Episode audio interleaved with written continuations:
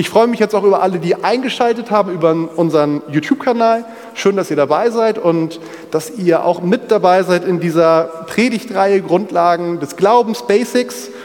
Und ich habe eben schon der Gemeinde erzählt, es geht heute um dieses Thema erste Schritte gehen. Also die Frage ist, ich habe Jesus kennengelernt, ich habe Rechtfertigung und Erneuerung erlebt, ich habe Veränderung erlebt. Ich bin getauft und ich habe jetzt eine Gemeinde gefunden, in der ich mich mit meinen Gaben einbringen kann oder zumindest anfange, das zu tun. Und die Frage ist, wie geht es denn jetzt eigentlich weiter? War es das? Oder was hat Gott noch mehr für mich? Was kann ich ganz konkret tun, um zu wachsen? Und genau darum soll es heute gehen, diese ersten Schritte. Das sind im Endeffekt aber auch nicht nur die ersten Schritte, sondern ihr werdet feststellen, das sind hoffentlich auch die letzte, letzten Schritte in unserem Leben, dass wir es immer noch tun. Da geht es einmal um dieses Thema Taufe mit dem Heiligen Geist. Es geht um das Thema Reden in neuen Sprachen. Das wären jetzt zwei Sachen aus unseren Lehrgrundsätzen als Gemeindebund auch. Und das letzte war uns einfach so wichtig, dass wir das einfach nochmal hinzufügen. Ich habe es mal geistliche Grundbedürfnisse genannt. Dazu gehören Gebetsleben, Bibellesen, Lobpreis und Fasten.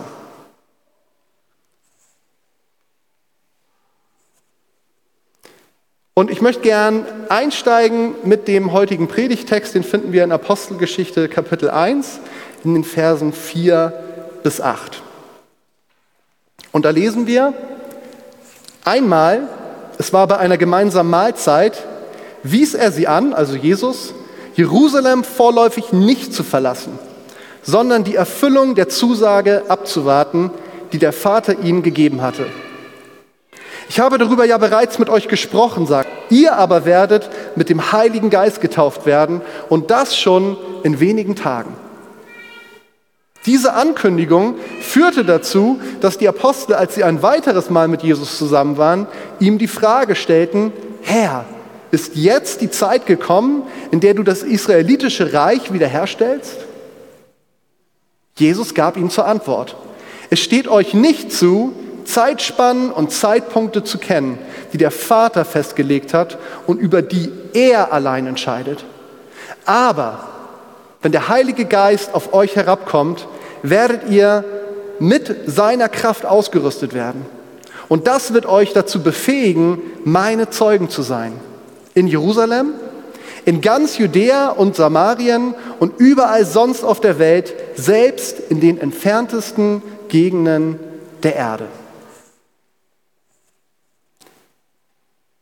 Ja, Jesus spricht hier über, was wir Taufe mit dem Heiligen Geist nennen, oder gibt es manchmal auch so, man kann auch teilweise Erfüllung mit dem Heiligen Geist sagen. Und die Situation, die uns hier in dieser Bibelstelle beschrieben wird von Lukas in der Apostelgeschichte, ist folgende. Jesus hat seinen Dienst vollendet, er ist ans Kreuz gegangen, er ist auferstanden von den Toten, er hat sich seinen Jüngern immer wieder gezeigt und nach dieser doch relativ kurzen Zeitspanne, wo er nochmal auftaucht, ist, auftaucht, ist die Zeit gekommen. Das schließt dann diesen Worten, die ich eben gelesen habe, an. Und Jesus gibt seinen Jüngern an dieser Stelle, und das ist ja wirklich eine wichtige Stelle, weil es ist jetzt klar, von da an wird der Heilige Geist in erster Linie seinen Job übernehmen er gibt seinen Jüngern nochmal so ganz entscheidende Anweisungen mit, so ein bisschen so nach dem Motto, wie geht's weiter? Ich bin jetzt weg, was macht ihr dann? Und er beschreibt eigentlich so eine Dynamik seinen Jüngern gegenüber, dass er davon spricht, dass er sagt, okay Leute, wenn ich weg bin, und zu dem Zeitpunkt ist ihnen ja noch nicht wirklich bewusst, wie spektakulär das ablaufen wird, aber wenn ich dann weg bin, dann macht ihr Folgendes. Ihr bleibt einfach erstmal in Jerusalem. Ihr wartet. Ihr wartet ab und er sagt dann auch noch, es ist jetzt nicht ein ewiger Zeitraum, sondern er spricht von wenigen Tagen und er sagt, und wenn ihr dann abwartet, dann wird etwas passieren, dann wird der Tröster kommen, den ich euch verheißen habe. Ihr werdet mit Heiligen Geist und mit Kraft getauft werden. Und für die Jünger zu dem Zeitpunkt, wir haben vielleicht so ein bisschen eine Ahnung, worum es da geht, klang das natürlich erstmal, was soll denn das? Vielleicht wussten sie das aus den alttestamentlichen Propheten, da kennt man das auch, dass dann teilweise der Heilige Geist einzelne Leute dann so ergriffen hat, sie befähigt hat, aber mit Heiligen Geist getauft zu werden, das war für die Jünger eigentlich in der Zeit eine sperrige Formulierung, die sie sich da anhören mussten. Aber es war ja immerhin Jesus, der das gesagt hat. Und er sagt auch weiter, ihr werdet mit Heiligen Geist und mit Kraft getauft werden. Und er sagt, und das wird euch dann dazu befähigen, meine Zeugen zu sein. In Jerusalem geht's los, aber es geht dann weiter darüber hinaus. Es wird bis an die Enden der Erde gehen. Und genau das ist auch der Grund, woher wir diese Lehrgrundlage in unseren Lehrgrundsätzen haben. Ich habe es euch nochmal reingepackt, wie es wortwörtlich dort heißt. Taufe mit dem Heiligen Geist nach der Reinigung des Herzens als Ausrüstung mit Kraft zum Dienst. Mit dieses Reinigung des Herzens ist genau das gemeint, wo es in einer der vorigen Predigten in der Predigtreihe ging, also dieses Thema Heiligkeit. Also da ist bereits etwas mit mir passiert und jetzt schenkt mir Gott noch mal was obendrauf und das ist sein Heiliger Geist und er ist nicht einfach nur da so als Tröster, als Helferlein, sondern er ist es, der uns und der mich befähigt, kraftvoll im Dienst unterwegs zu sein und genau das, was unser Auftrag ist, Zeugen zu sein, das wirklich auch ähm, effektiv und erfolgreich tun zu können. In Lukas 24, Vers 49 lesen wir, ich aber werde die Kraft aus der Höhe auf euch herabsenden, wie mein Vater es versprochen hat.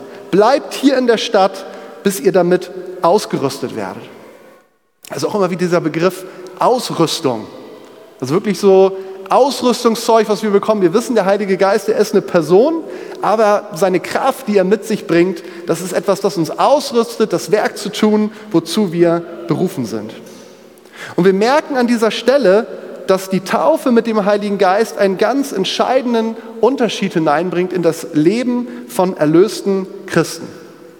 Weil lasst uns mal kurz nachdenken, zu was für Leuten Jesus da an dieser Stelle spricht.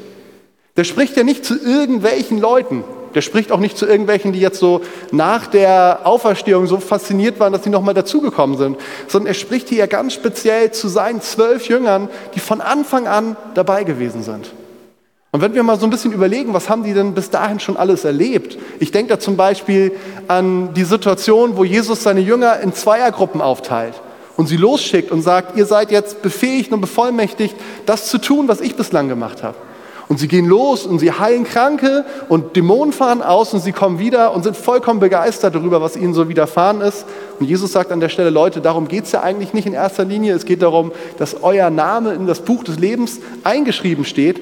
Und trotzdem, das sind so, eigentlich würden wir aus heutiger Perspektive sagen, gestandene Christen. Die sind drei Jahre mit Jesus unterwegs gewesen. Wer, wenn nicht die, sollten befähigt sein, jetzt wirklich loszulegen, selbst das Kreuz, na gut, da ging einiges schief, aber sie sind ja dann noch am Ende am Ball geblieben und haben echt viel erlebt. Aber selbst zu diesen Jüngern sagt Jesus, Leute, es gibt einen Auftrag für euch und der ist unglaublich wichtig, aber ihr könnt jetzt noch nicht loslegen. Wartet ab, bis ihr mit Heiligen Geist getauft werdet und dann geht es erst richtig los. Petrus für mich so eine Schlüsselperson ist, die das einfach unglaublich genial veranschaulicht, was für einen Unterschied einfach der Heilige Geist im Leben eines Gläubigen bewirkt. Apostelgeschichte 2 finden wir das, wie dieser Petrus, der noch einige Tage zuvor Jesus verleugnet hat und wiederholt gesagt hat, ich kenne ihn nicht einfach aus Angst. Dieser Petrus, der zurück an den See Genezareth gegangen ist und gesagt hat, okay, Jesus ist weg, ich weiß nicht, was, was soll das alles, ich gehe wieder fischen. Dieser Petrus wird mit Heiligen Geist erfüllt und auch wie die anderen Jünger steht er auf, er redet in neuen Sprachen und er fängt an, auf der Straße auf einmal zu predigen, unabhängig davon, ob da jetzt irgendwie eine Bedrohung ist oder nicht. Und die Tatsache allein, dass er predigt, das ist schon stark, weil das einfach absolut dem entgegensteht, was wir in den Tagen davor bei ihm gesehen haben. Aber wir merken, in seiner Predigt steckt eine unglaubliche Kraft. Tausende von Menschen bekehren sich. Und wenn wir uns dann mal die Apostelgeschichte anschauen, und die wird ja eröffnet mit diesem Pfingstereignis, dann merken wir eigentlich, dass dieses, was wir in Apostelgeschichte 1 und 2 finden, der Heilige Geist kommt auf die Gläubigen und sie werden befähigt mit Kraft zum Dienst. Genau das ist eigentlich das Programm dann, was in der Apostelgeschichte von Anfang bis Ende durchgezogen wird. Also so diese Frage, wie sieht das Leben und das Wirken der Gemeinde aus, nachdem sie in der Taufe mit Heiligen Geist und mit Kraft zum Dienst ausgerüstet worden. Und ich glaube, wenn wir uns heute die Gemeinde Jesu anschauen, und ich meine jetzt auch uns als Kieler Leuchtturm, aber auch insgesamt, wenn wir ehrlich sind, müssen wir sagen, okay, das, was wir in der Apostelgeschichte lesen, das erleben wir so noch nicht. teilweise vielleicht mal so punktuell, wo wir merken, okay, da bricht das so durch. Aber das, was bei denen Normalität ist, ist bei uns nicht Normalität.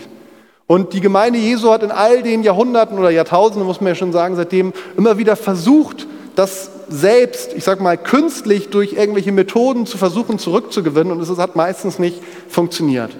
Es hat immer dann funktioniert, wenn auf einmal der Heilige Geist in seiner Gnade und seiner Kraft einfach auf Gemeinden, auf Menschen gekommen ist und genau das getan hat, was er auch dort vor 2000 Jahren getan hat. Und von daher ist es so wichtig, dass wir uns immer wieder danach ausstrecken.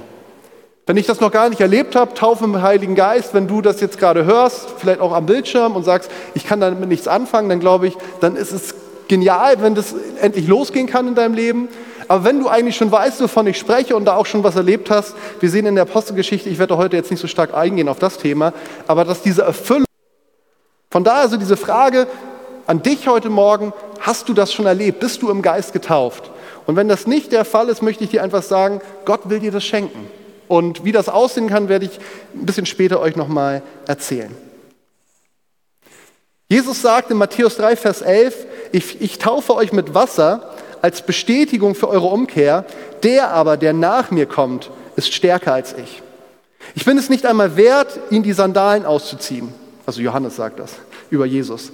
Er wird euch mit dem Heiligen Geist und mit Feuer taufen. Und die Frage ist natürlich, wie empfange ich das ganz praktisch? Und ich will da jetzt gar nicht so sehr ins Detail gehen, weil so aus meiner Erfahrung ist, dass das super unterschiedlich ist, wie das dann wirklich ganz praktisch aussieht bei den Leuten, wie sie den Heiligen Geist empfangen.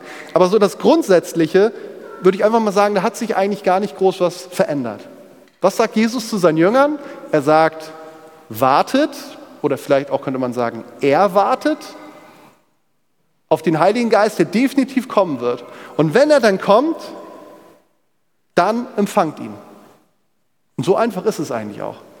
Wenn wir diesen Wunsch haben, ich sehne mich nach dieser Füllung mit der Taufe mit dem Heiligen Geist, ist es genau das eigentlich. Eine Erwartung zu haben, ja, Jesus will mir das wirklich schenken. Das ist ein Versprechen, was er mir gegeben hat, was er gesagt hat, das will er jedem Gläubigen geben. Warum also nicht auch mir? Ganz egal, wie groß ich bin. Ich war zehn Jahre alt, als ich die Taufe im Heiligen Geist bekommen habe.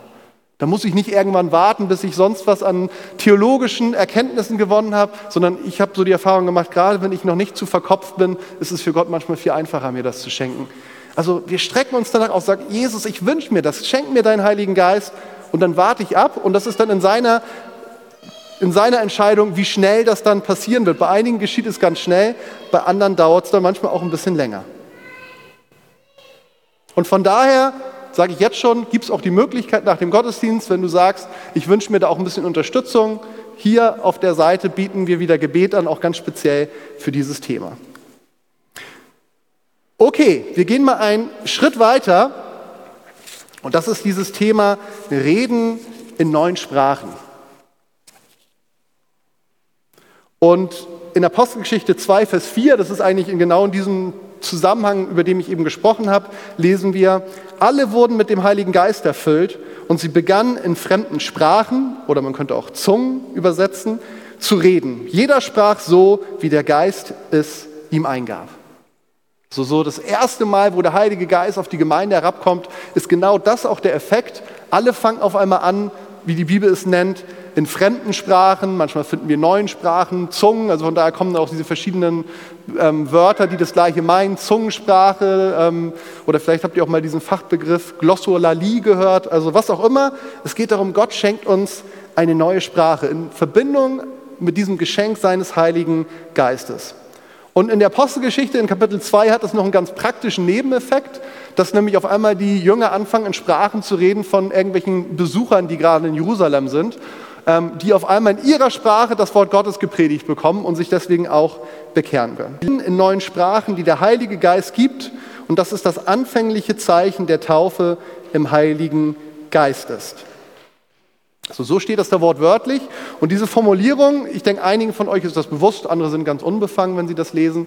Diese Formulierung, die ist ähm, auch eine Grundlage, also jetzt nicht unsere als Gemeindebewegung speziell, aber was das Thema angeht, für schon einen langen Streit innerhalb, sage ich mal, der Pfingstbewegung.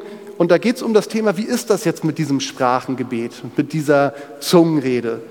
Ist das etwas, was zwangsläufig da sein muss, wenn ich die Taufe im Heiligen Geist bekommen habe?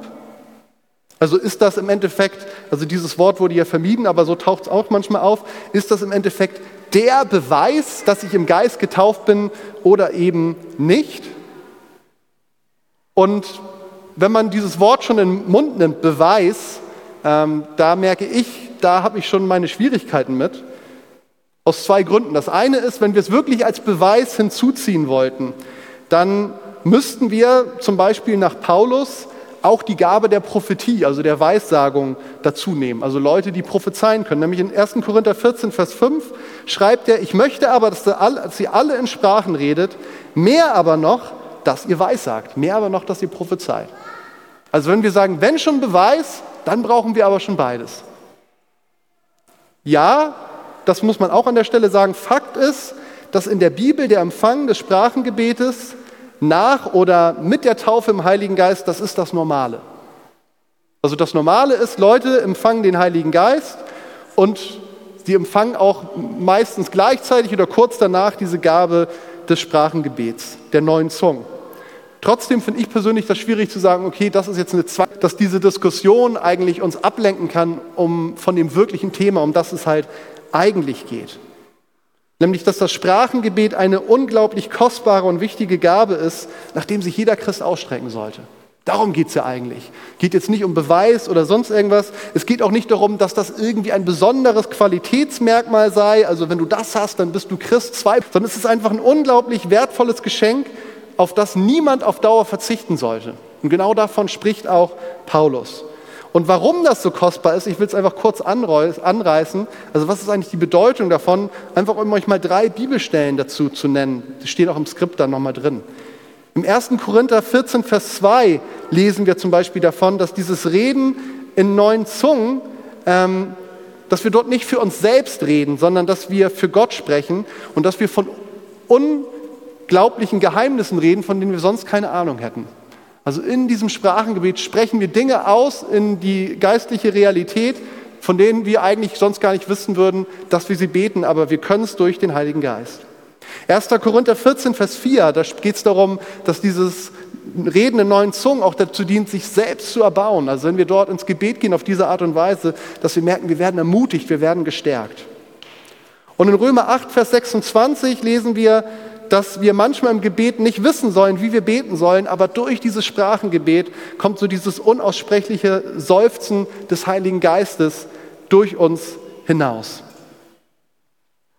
Also alles so Sachen, wo man sagt, da will ich eigentlich nicht drauf verzichten. Und ich sage aus eigener Erfahrung, das ist ein unglaubliches Geschenk, was ich jedem wünsche.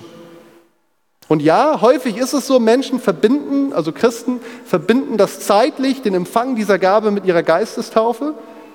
Aber es muss nicht so sein. Und auch hier gilt wie bei der Geistestaufe eigentlich im Endeffekt genau das Gleiche. Hab eine Erwartung, dass Gott dir das schenken will, bitte ihn auch ganz konkret darum und dann warte ab. Und dann irgendwann ist es dann auch Zeit zu empfangen. Aber wie lange das dauert, das liegt nicht an dir, sondern das liegt am Heiligen Geist. Auch da kann ich nur empfehlen, wenn du dich danach sehnst, vielleicht mach es nicht nur allein mit dir ab, sondern das sind auch so Sachen, wo es cool ist, mit jemandem zusammenzukommen, der schon als Christ eine ganze Zeit unterwegs ist, der für dich beten darf, der, das finden wir auch, das muss nicht so sein, aber auch immer mal wieder in der Bibel, gerade wenn es um so Gaben geht, dass es gut ist, einfach auch jemanden die Hände aufzulegen und für ihn zu beten. Das ist schön, dass wir da zusammen unterwegs sein dürfen. Mir ist einfach ein großes Anliegen, einfach bei diesem Thema, dass wir nicht bei theologischen Diskussionen stehen bleiben und darüber dieses geniale Geschenk, was Gott jedem von uns schenken möchte, verpassen.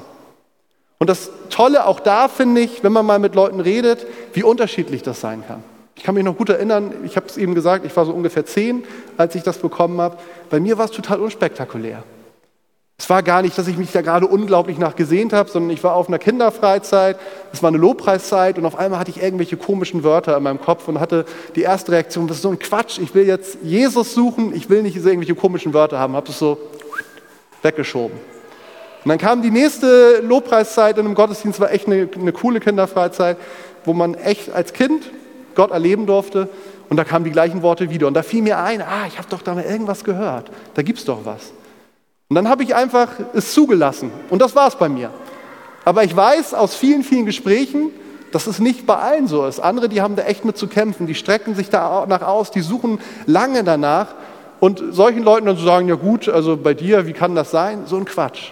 Es ist ja ein Geschenk, was uns Gott geben will. Also lasst uns da gemeinsam unterwegs sein und lasst uns diese Spannung aushalten. Es ist eine Gabe, die unglaublich kostbar und wertvoll ist. Wir sollen uns danach ausstrecken. Und mit Paulus dürfen wir sagen, wie die Gabe der Weissagung. Wäre das toll, wenn wir das alle hätten. Aber die Tatsache, dass er sagt, ich wünschte, es wäre so, zeugt ja schon mal davon, dass auch in seiner Zeit es nicht unbedingt immer so war, sondern das auch entwickeln.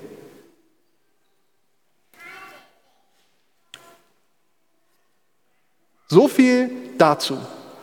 Ich weiß, man könnte da jetzt viel, viel mehr zu sagen.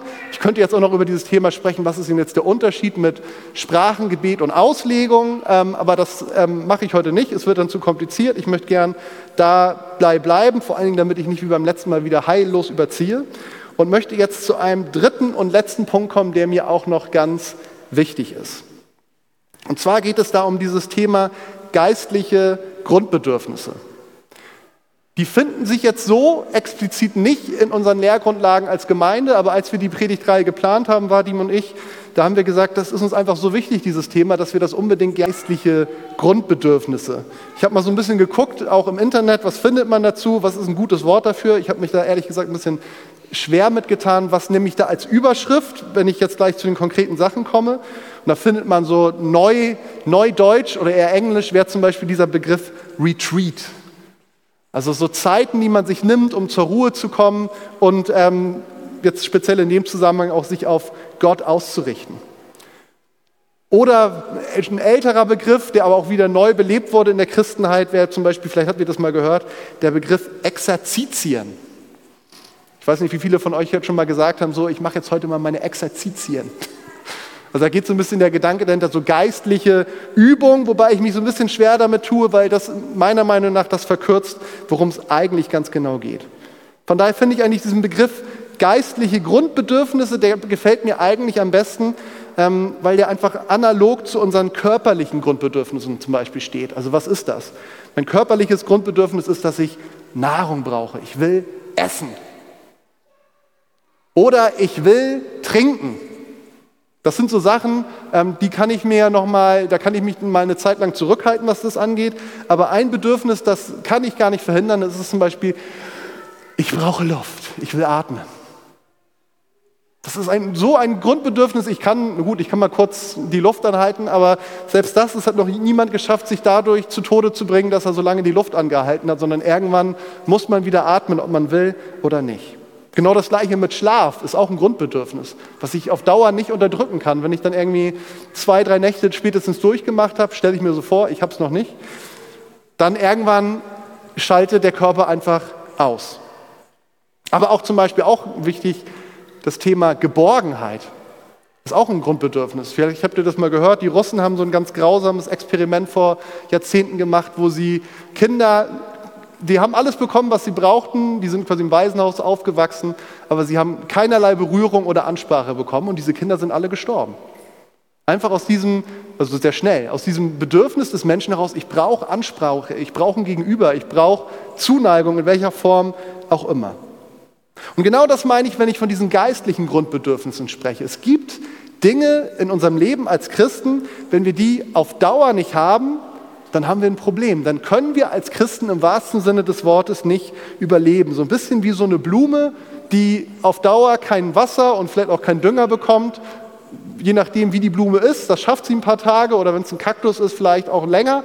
Aber irgendwann kommt der Zeitpunkt, dann ist alles aufgebraucht und dann wird sie eingehen. Und so ist es auch bei uns. Wenn wir gewisse Dinge auf Dauer nicht haben, dann werden wir als Christen eingehen.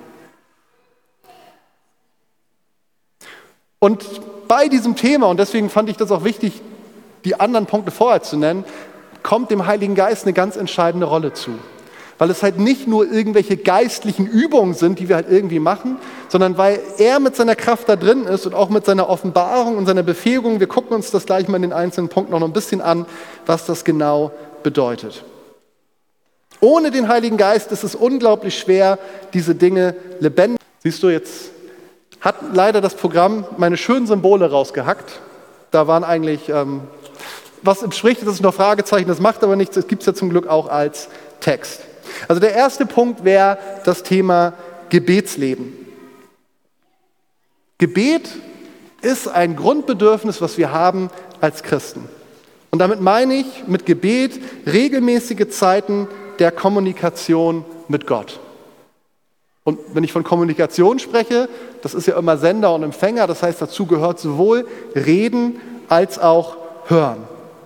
Das kann etwas sein, was ganz punktuell ist, irgendwo in meinem Tag, wo ich in einem kurzen Moment merke, okay, Jesus, ich brauche gerade diese Verbindung zu dir, ein kurzes Gebet ausgedehnt sind, wo wir Jesus mehr Zeit schenken, um mit ihm zu reden. Und wie ihr das ganz praktisch macht, das ist euch überlassen. Ich habe festgestellt, und wenn ich mit vielen Christen rede, das ist meistens die gleiche Geschichte, dass jeder Zeiten durchmacht, wo das mit Druck verbunden ist. Und man irgendwie einen Anspruch an sich hat, so und so müssen, müssen diese Zeiten des Gebets oder stille Zeit oder wie man es nennen will, laufen. Und dann kriegt man das nicht so hin, dann ist man enttäuscht von sich und versucht das hinzukriegen. Und ich habe so erlebt, jeder darf da so seinen eigenen Stil finden. Ich kann mich erinnern, als ich noch zur Schule gegangen bin, das hat ja auch was mit Lebensumständen zu tun, da war das ganz normal, da hatte ich das jeden Morgen. Ähm, ich hatte ähm, bei mir zu Hause gnädige Mitbewohner, ich konnte die Anlage voll aufdrehen und Lobpreis machen, das war denen egal um sechs oder wie auch immer. Und habe da diese Zeiten mit Gott gehabt, ganz normal in meinem Zimmer. Heute ist es zum Beispiel eher so, ähm, weil es bei mir doch nicht so viele Zeiten zu Hause gibt, wo ich mal mich wirklich echt zurückziehen kann, dass ich mich meistens eher in die Wildnis dann schlage. Da habe ich dann Zeit mit Gott. Also wann du das machst, wie du das machst, wo du das machst, ist eigentlich vollkommen egal. Das Wichtige ist, dass es ein Raum ist, also nicht im Sinne von Gebäude, sondern ein Raum irgendwo, draußen oder drin, wo du merkst, hier kann ich Gott wirklich gegenübertreten, ich gebe ihm Zeit. Und da ist auch gar nicht der Anspruch, dass du ihm sonst was erzählen musst, sondern einfach dein Herz zu öffnen. Natürlich sollst du ihm auch dein Herz ausschütten, aber auch einfach mal zu hören, Gott, was hast du mir denn zu sagen?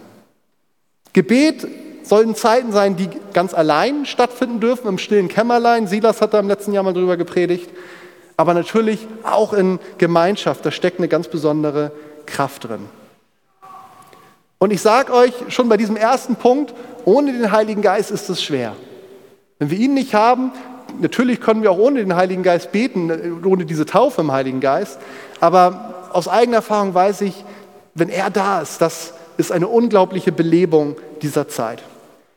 Und genau das gleiche im zweiten Punkt, Bibellesen. Da geht es darum, dass wir uns ganz regelmäßig mit seinem Wort beschäftigen.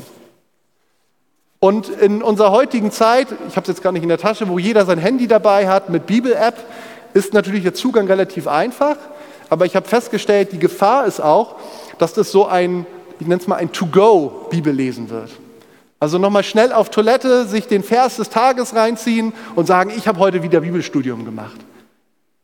Das ist nicht verkehrt, das auf Toilette zu machen, aber ich möchte euch mitgeben, und da rede ich auch ganz persönlich zu mir, lass es nicht das das Einzige sein. Sondern nimm dir einfach auch Zeiten, wo du in sein Wort gehst, ob es jetzt ähm, auf dem Handy oder als Hörbibel oder was auch immer ist, das ist ja egal. Ähm, aber wo du wirklich in sein Wort einsteigst, wo es nicht mal so schnell to go, mal schnell nebenbei, Fast Food oder wie auch immer ist, sondern wo du dich wirklich seinem Wort aussetzt. Und wir haben auch da wieder Möglichkeiten bei uns in der Gemeinde, wenn du sagst, ich will da mehr, zum Beispiel im Rahmen vom ILD, da geht es dann schon ans Eingemachte, da ganz tief einzusteigen. Aber auch sowas wie im Gottesdienst oder eine Kleingruppe kann ein Ort sein, wo das stattfindet, wo wir es gemeinsam machen. Oder vielleicht setzt du dich mit jemandem zusammen, mit dem du verstehst und sagst, du, lass uns mal zusammen Bibel lesen und darüber diskutieren. Auch das kann unglaublich belebend sein. Aber und auch da, ich kann mich total gut noch daran erinnern. Ich habe auch vor meiner Taufe im Heiligen Geist schon in der Bibel gelesen und es war, ich sag mal, okay. Aber ich weiß so diesen Unterschied. Das erste Mal, wo ich das die Bibel danach aufgeschlagen habe und auf einmal mich ein Vers angesprungen hat, wie ich das noch nie vorher erlebt habe und gemerkt habe, hui, das spricht auf einmal in mein persönliches Leben hinein. Auch vorher war das interessant zu lesen, aber das war so ein Unterschied. Und von daher ist es bis heute so, wenn ich in der Bibel lese, auch wenn ich weiß, das macht er hoffentlich sowieso, dass ich ganz aktiv auch nochmal zu Gott komme und sage, Jesus, sprich durch dein Wort zu mir. Was willst du mir heute durch dein Wort zeigen? Offenbar mir dein Wort. Nämlich genau das ist die Bibel. Wenn du sagst, ich höre so wenig von Gott, Gott redet zu, so wenig zu mir, dann, also mir geht so, die Hauptart, wie Gott zu mir spricht, ist durch sein Wort. Ich kenne das auch, dass ich irgendwie meinen Gedanken bekomme oder jemand hat einen Impuls für mich oder ich habe vielleicht sogar mal einen Traum, auch das habe ich schon erlebt. Aber wenn ich jetzt so prozentual das sagen müsste, absolut überwiegend spricht er zu mir durch sein Wort. Das heißt, jedes Mal, wenn ich ihm diese Chance gebe, kann er zu mir sprechen, vielleicht nicht immer. Aber wenn ich sie ihm nicht gebe, dann wird es wirklich schwer für ihn. Thema Lobpreis. Auch das ist so eine Sache, immer wichtig zu nennen. Das ist eine Sache, die soll in Gemeinschaft stattfinden, haben wir heute gemacht, werden wir gleich auch nochmal tun. Aber es soll und darf auch allein stattfinden. Was machen wir, wenn wir in Lobpreis gehen? Könnte, man könnte jetzt da eine Predigtreihe auch drüber machen, aber ich will es nur ganz verkürzt nennen. Also eigentlich ist es ja so, wir kommen vor dem Thron Gottes und wir genießen seine Gegenwart und das Erleben seiner Gegenwart, Gott ist da, das bringt einfach diese Reaktion in, uns hervor. Wir wollen ihn anbeten. Und dieses Händeheben, das ist ja auch biblisch nebenbei gesagt, ist aber irgendwie auch in uns Menschen drin. Geht mal irgendwie auf irgendwelche Konzerte, wo die Leute begeistert sind von ihrer Band, welcher Art auch immer, die Hände gehen automatisch nach oben. Das ist, steckt in den Menschen drin, diese Haltung der Anbetung. Und das ist nichts, was irgendwie exklusiv reserviert ist für den Gottesdienst, wenn mindestens ein Bandmitglied da ist oder irgendwie eine andere Stelle, sondern das kannst und sollst du auch ganz persönlich zu Hause machen. Das muss auch nichts mit Musik zu tun haben. Anbetung ist viel mehr als Musik. Anbetung, das ist ein Lebensstil. Also bin ich in meinem Leben so unterwegs, dass ich immer das wieder im Blick habe. Jesus, mein Leben soll dazu dienen, dir Ehre zu geben. Mein Leben soll dazu dienen, dich groß zu machen. Dafür muss ich nicht singen, dafür muss ich noch nicht mal beten. Durch das, was ich tue, sollst auch du verherrlicht werden. Und ich weiß aus meinem eigenen Leben, das kriegen wir längst nicht immer hin. Aber so diese Sehnsucht danach zu haben und danach zu streben, das wollen wir gemeinsam tun. Und auch wenn du sagst, weißt du was, Gideon, ich kann überhaupt nicht singen. Oder ich kann vielleicht singen, aber das will niemand hören, dann sei doch richtig froh, dass du auch das alleine machen darfst, dann hörst es nur du selbst. Und es muss aber auch gar nicht singen sein. Gesprochene Worte sind genauso Anbetung. Wenn ich jetzt hier stehe und sage, Jesus, ich danke dir für deine große Gnade, du bist herrlich und wunderbar und mächtig, du bist König, schon habe ich ihn anbetet. Ganz klein. Und das können wir alle, ganz egal, wo du bist.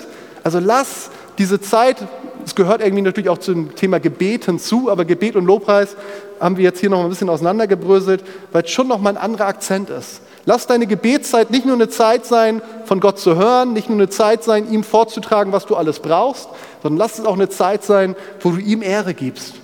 Und das Geniale unserer Zeit ist, es gibt so tolle Hilfsmittel. Wenn du gerne ganz, ganz oft, dann nutzt das, um in die Anbetung zu kommen.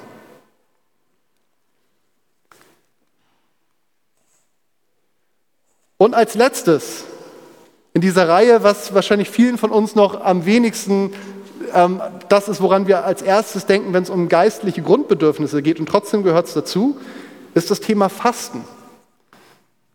Ich habe es mal so genannt, Fasten ist so wie ein Gebetsverstärker. Wenn wir mal in die Bibel schauen, von Anfang bis Ende ist Fasten immer wieder ein Thema. Klar ist ein bisschen was anderes. Ich habe jetzt nicht die Erwartung, ich würde mir wünschen, ihr kriegt das alle hin, möglichst täglich in die Bibel zu schauen und auch ähm, zu beten und Gott die Ehre zu geben im Lobpreis. Ich hätte jetzt nicht die Erwartung, dass ihr jeden Tag fasten müsstet. Ähm, je nachdem, wie ihr das macht, hätten wir dann auch schnell keine Gemeinde mehr hier, muss man dazu sagen.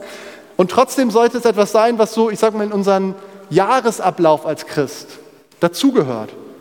Und auch da möchte ich euch ermutigen, wir haben ja eigentlich jedes Jahr so eine Zeit, wo wir so eine gemeinsame Gebets- und Fastenwoche haben. Aber lass es nicht nur darauf beruhen. Also ich weiß aus meinem eigenen Leben, dass ich immer wieder Zeiten gehabt habe, wo ich mir ganz persönlich vorgenommen habe, und ich habe das niemandem erzählt. Normalerweise die, mit denen ich zusammengelebt habe, die haben es natürlich mitgekriegt. Ähm, wo ich mir ganz persönlich vorgenommen habe, ich möchte mir jetzt eine Zeit des Fastens nehmen. Ich kann mich gut erinnern, mit, mit Vicky hatten wir das auch, als wir damals auf dem ETS waren, hatten wir so einen Impuls, uns eine Zeit des Fastens zu nehmen, beide unabhängig voneinander. Wir wussten es, ich will jetzt nicht im Detail darauf eingehen, aber wir haben so ein Daniels-Fasten gemacht da ist so der Hintergrund, man kann zwar essen, aber man verzichtet auf ganz viel. Also man isst kein Fleisch, keine Gewürze, keine tierischen Produkte, was auch immer. Also im Endeffekt noch nicht mal Salz hast du dabei. Also das ist wirklich eintönig, dieses Essen. Das war die Zeit, wo ich zum ersten Mal Tofu gegessen habe, weil ich irgendwie mal was anderes haben wollte. Und ich weiß, irgendwann kam so die Zeit, ich weiß gar nicht mehr wie viele Tage, es war eine ganze Menge, wir hatten uns quasi ein Open End gesetzt, wo wir beide so empfangen hatten, okay, jetzt ist gut, es ist durch.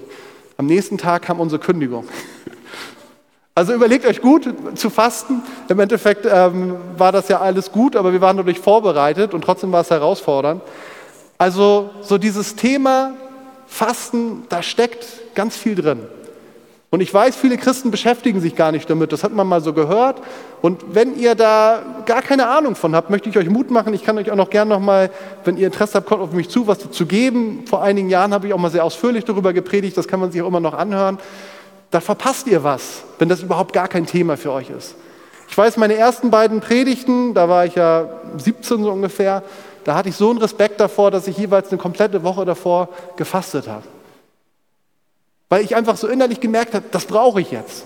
Von daher, es kann Krisenzeiten geben, es können Orientierungsphasen sein, es können Vorbereitungen auf Herausforderungen sein, es kann auch um das Thema Buße gehen oder Gott zu suchen und einiges mehr, wo man wirklich so merkt, das ist jetzt dran.